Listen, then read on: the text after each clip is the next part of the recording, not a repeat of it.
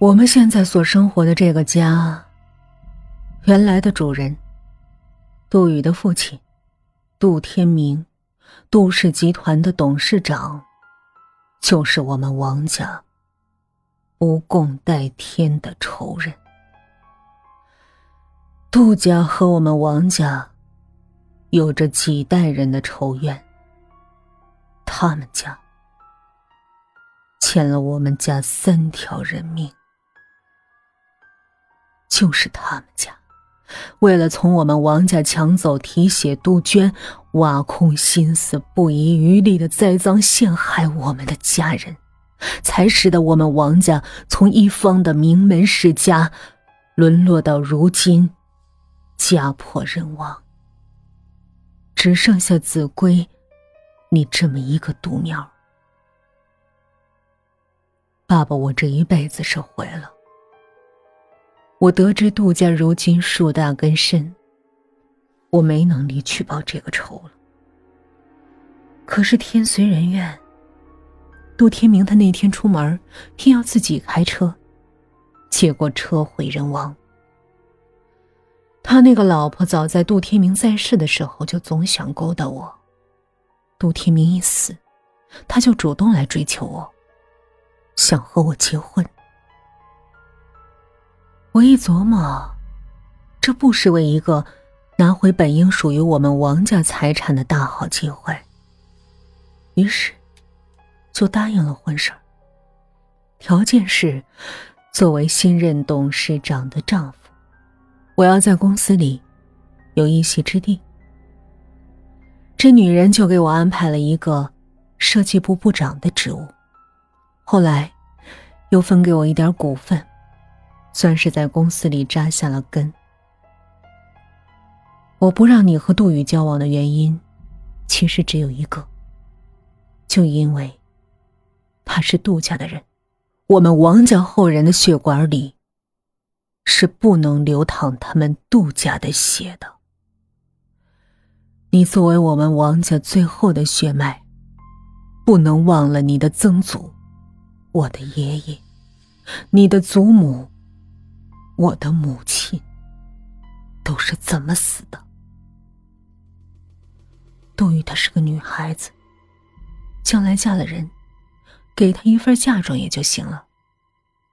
你是我的儿子，将来老爸会重点培养你，你要用自己的实力去接管杜氏集团，到时杜氏集团就要改名叫王氏集团，也算是变相夺回了。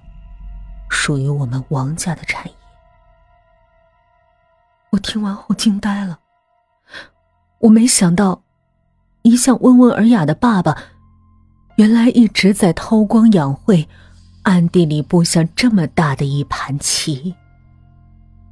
但他千算万算，漏掉了杜宇会爱上我，而我也对杜宇有了感情。这才不得已向我说明缘由。我一方面佩服老爸的隐忍和算计，他为了家族含冤而死的人讨回公道所做的一切；另一方面，也很矛盾。我到底该不该像罗密欧一样，顶着家族仇恨的压力，去爱我所喜欢的姑娘？就这样。思前想后的过了一周，我又回到了杜家居住。而以后的日子，面对杜宇那热情的目光，我总有些不知所措。但更让我心惊的事情，还在后面。数月后，阿姨死了。据说阿姨是在主持会议的时候突发心脏病离世的。我对阿姨的去世也很伤心。和阿姨在一个屋檐下相处了两年多，她待我还算不错，尤其是知晓我和杜宇的关系暧昧以后，对我更加呵护备至。至少在我看来，我们已经是一家人了。但我同时也觉得，这件事情发生的太突然了。阿姨平时身体健康的很，也没见过她服过什么药，怎么就突然发病了呢？我赶到医院的时候，爸爸也只是把我拉到一边跟我简单说了一下，又听阿姨同事们的议论中，知道了个大概。此时的我，不得不联想到数月前，爸爸和我讲的那番话。难不成，阿姨的死和我爸爸有关？正当我狐疑之中。杜宇风风火火的跑了来。看到他那悲伤的泪眼，我真的不知道该如何面对。是该报警安慰他，还是陪他一起流泪？再或者，跟他说说我心中的疑问？不行，我不能告诉他，他会恨我的。在恨我爸爸的同时，也会连带着恨我。我不能这么做。现在还不行。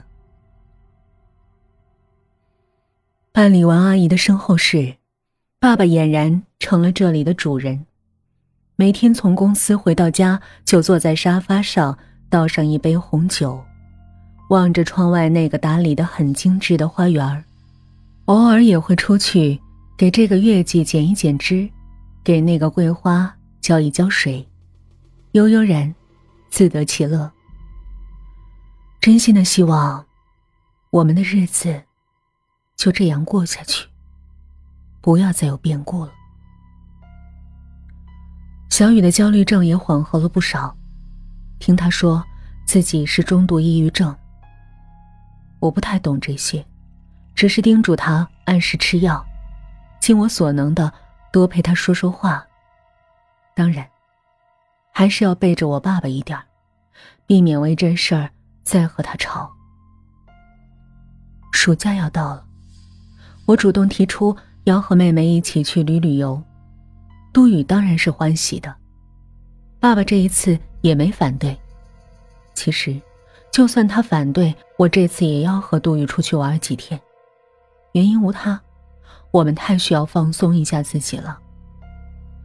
就在我们临行的前一天，爸爸和我单独说了一番话，还塞给我几盒药。伏羲听，嘱咐我记得按时给杜宇服药，以免他在外面病情反复。我把药拿在手里，突然感觉后背。阵阵发凉。